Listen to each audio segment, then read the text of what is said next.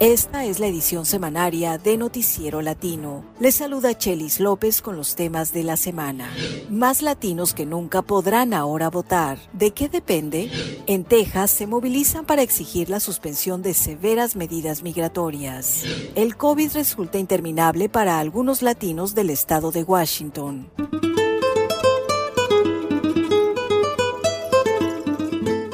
En las elecciones de noviembre, el número de latinos elegibles para votar podría alcanzar marcas históricas, según recientes proyecciones de expertos electorales. Si salen a votar, especialmente en estados clave, podrían decidir no solo la presidencia, sino también el control del Congreso. Sin embargo, el desafío será registrarlos y luego convencerlos de que voten. ¿De qué dependerá? Con los detalles desde la ciudad de Washington, José López Zamorano. Con las campañas políticas a todo galope y encuestas que muestran una carrera apretada entre Joe Biden y Donald Trump, el voto latino se perfila como un factor clave en los estados más decisivos, como Arizona y Nevada.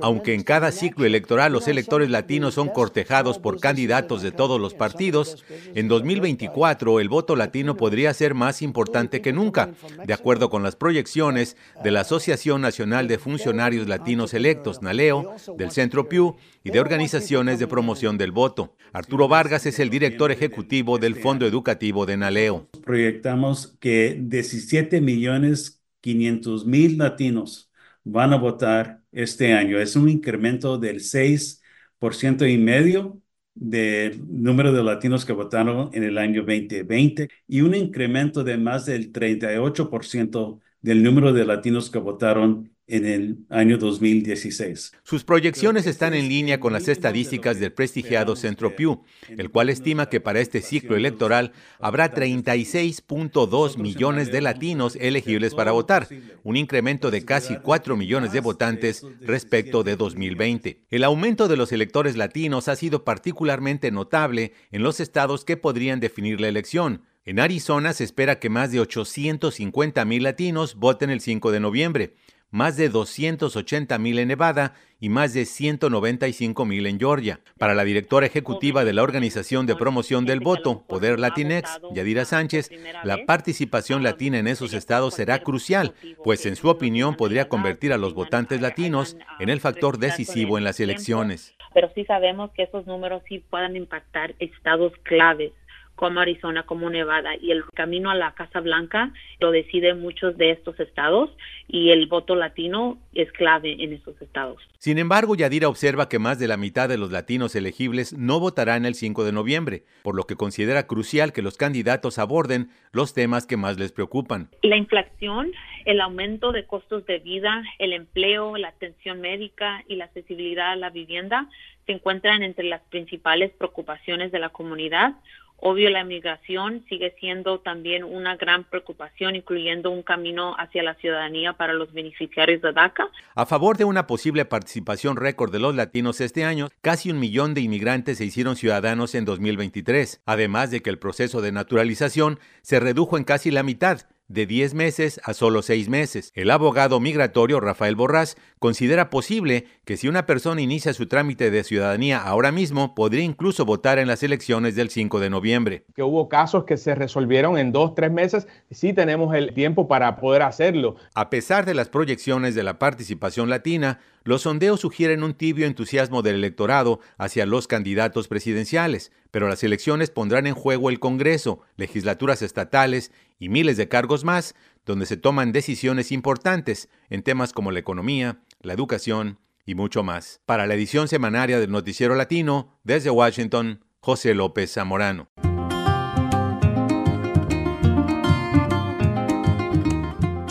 En respuesta al extremado endurecimiento de las medidas migratorias en el fronterizo estado de Texas, una amplia coalición de organizaciones comunitarias inició en la ciudad de El Paso una jornada de resistencia. Según anunciaron, durante poco más de tres semanas realizarán diferentes eventos para denunciar la ley SB4, que otorga autoridad migratoria a los policías del estado. Además, piden la inmediata suspensión de la operación Estrella Solitaria y el retiro de tropas de la frontera. Con voces del arranque de la jornada, Rubén Tapia nos preparó el siguiente reporte.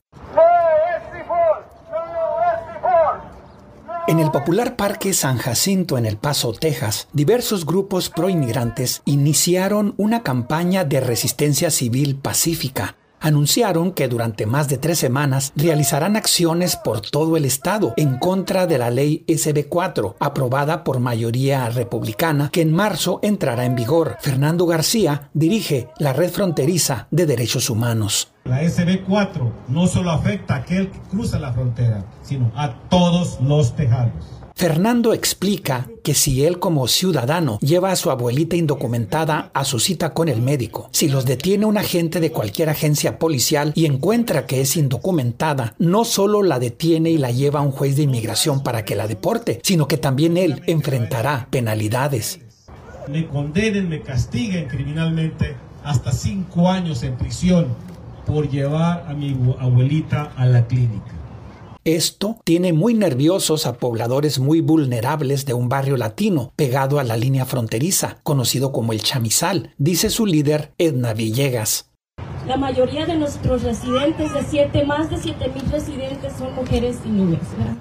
Este Pero también le preocupa mucho a latinos de otras poblaciones tejanas no fronterizas, donde la actitud de los oficiales policíacos las conoce muy bien Olivia Figueroa, de la organización Ayuda, necesariamente para vigilarnos y protegernos, sino para estarnos multando, estarnos maltratando y creo que... La SB4 es considerada la más severa ley migratoria de los últimos tiempos y es contradictorio que un país que se dice democrático le dé luz verde, afirma el veterano líder de trabajadores agrícolas Carlos Marentes. Pues en Texas nos estamos acercando muy rápidamente a un Estado totalitario donde los derechos humanos no son respetados. La SD4 fue retada en las Cortes a finales del año pasado por una coalición de defensores legales como las Américas Immigrant Advocacy Center. Jorge Domínguez es uno de sus representantes. Estamos demandando al Estado de Texas para que esta ley no tome efecto en marzo porque es una ley inconstitucional y es racista. La primera etapa de la campaña inició con los llamados viajes de resistencia en ciudades como Laredo, Houston, Dallas, San Antonio y finalizarán el 9 de marzo en Austin. Para la edición semanaria de Noticiero Latino, Rubén Tapia. El Valle de Yakima, en el noroccidental estado de Washington, fue una de las regiones más afectadas del país durante la pandemia del COVID-19. Ya superada la emergencia mundial, decenas de miles de personas, incluidos los latinos, siguen padeciendo los síntomas de lo que ahora conocemos como COVID persistente. Johanna Bejarano nos presenta la primera parte de una serie de tres historias. En esta, una latina nos cuenta lo difícil que resultó obtener tan solo un simple diagnóstico. Bejarano nos reporta desde el estado de Washington. María siempre se consideró la más sana de su familia Siendo una hispana activa en el Valle de Yakima, llevaba una vida normal, dedicada a sus hijos y a su trabajo comunitario. Pero dice que COVID cambió todo eso. El primero de enero del 2021 amanecí enferma. Me sentía muy cansada, me sentía mal, me sentía resfriada. Luego sintió fatiga extrema, y las cosas fueron empeorando. Yo no podía levantarme ni siquiera para tomar agua. Era algo raro, extraño en mi cuerpo. Pasé 10 días, 15, hasta que tuve 21 días sin dormir. En ese momento dice que todo era confuso para ella. No recuerda cómo confirmó que tenía COVID, pero cree que se hizo una prueba como María, cientos de hispanos y latinos en el Valle de Yakima contrajeron el virus. El Valle de Yakima se convirtió en uno de los focos de COVID de la costa oeste. Surgieron varios brotes en cárceles, residencias de adultos mayores, campos agrícolas y plantas de procesamiento de alimentos. La vida de muchos infectados por COVID volvió lentamente a la normalidad en los años siguientes, pero no para María. Pensó que sus síntomas pasarían, pero para ella y tantos otros, el COVID llegó para quedarse. Continué con los mismos síntomas, cansancio extremo, dolores de pies a cabeza, sentí una inflamación extrema. Los médicos que visitó en Yakima le dieron diferentes diagnósticos, síndrome de túnel carpiano, esclerosis múltiple o que necesitaba un reemplazo de cadera, pero nunca antes había tenido esos problemas de salud. Yo sentía que nadie me entendía. Y siempre insistió en que todo empezó después de contagiarse de COVID.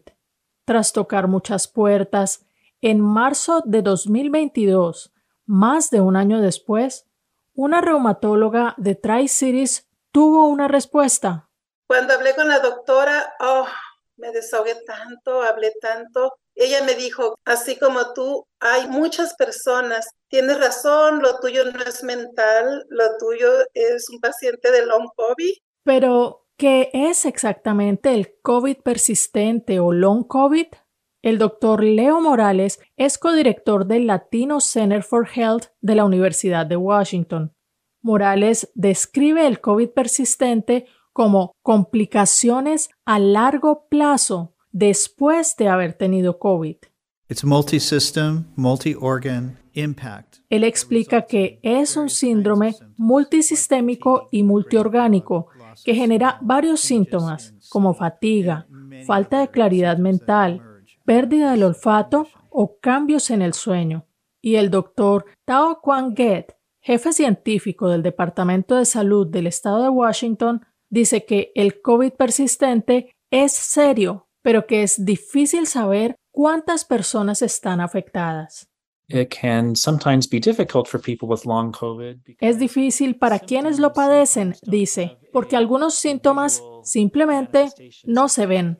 También dice que no hay ninguna prueba o examen que pueda arrojar un diagnóstico. Y en Washington, los proveedores de atención en salud y los laboratorios no están obligados a informar de los casos de COVID persistente.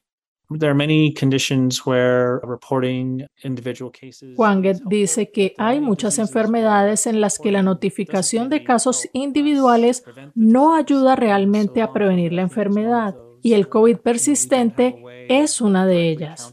A octubre de 2023, el Departamento de Salud estimaba que más del 6% de todos los adultos del estado de Washington padecían COVID persistente y más de 100.000 personas tenían limitaciones importantes en su actividad. Según este departamento, hay más casos de COVID persistente en el este de Washington. Estas son estimaciones de un proyecto realizado por el funcionario del Servicio de Inteligencia Epidémica de los Centros para el Control de Enfermedades asignado al Estado de Washington. No especifican el origen étnico ni la raza. Aún así, diferentes estudios locales y en todo el país muestran que los latinos se encuentran entre los grupos más afectados por el COVID persistente. Soy Johanna Bejarano. Este fue el primero de tres reportes sobre el COVID persistente desde el estado de Washington. La serie es parte de un proyecto de colaboración de Northwest Public Broadcasting y Palabra, la plataforma multimedia de la Asociación Nacional de Periodistas Hispanos. Así concluye esta edición semanaria de Noticiero Latino, una producción de radio bilingüe desde sus estudios en Fresno y Oakland, California, con el auspicio parcial de la Corporación para la Difusión Pública, de California Endowment, de James Irvine Foundation, de Colorado Trust y de Walton Family Foundation y de California Healthcare Foundation. Director de Noticias, Samuel Orozco. Productor, Rubén Tapia. Conducción técnica, Jorge Ramírez. Asistente de producción, María de Jesús Gómez. Yo soy Chelis López. Escríbanos con sus comentarios en radiobilingüe.org. Escucha usted Noticiero Latino, satélite Radio Bilingüe.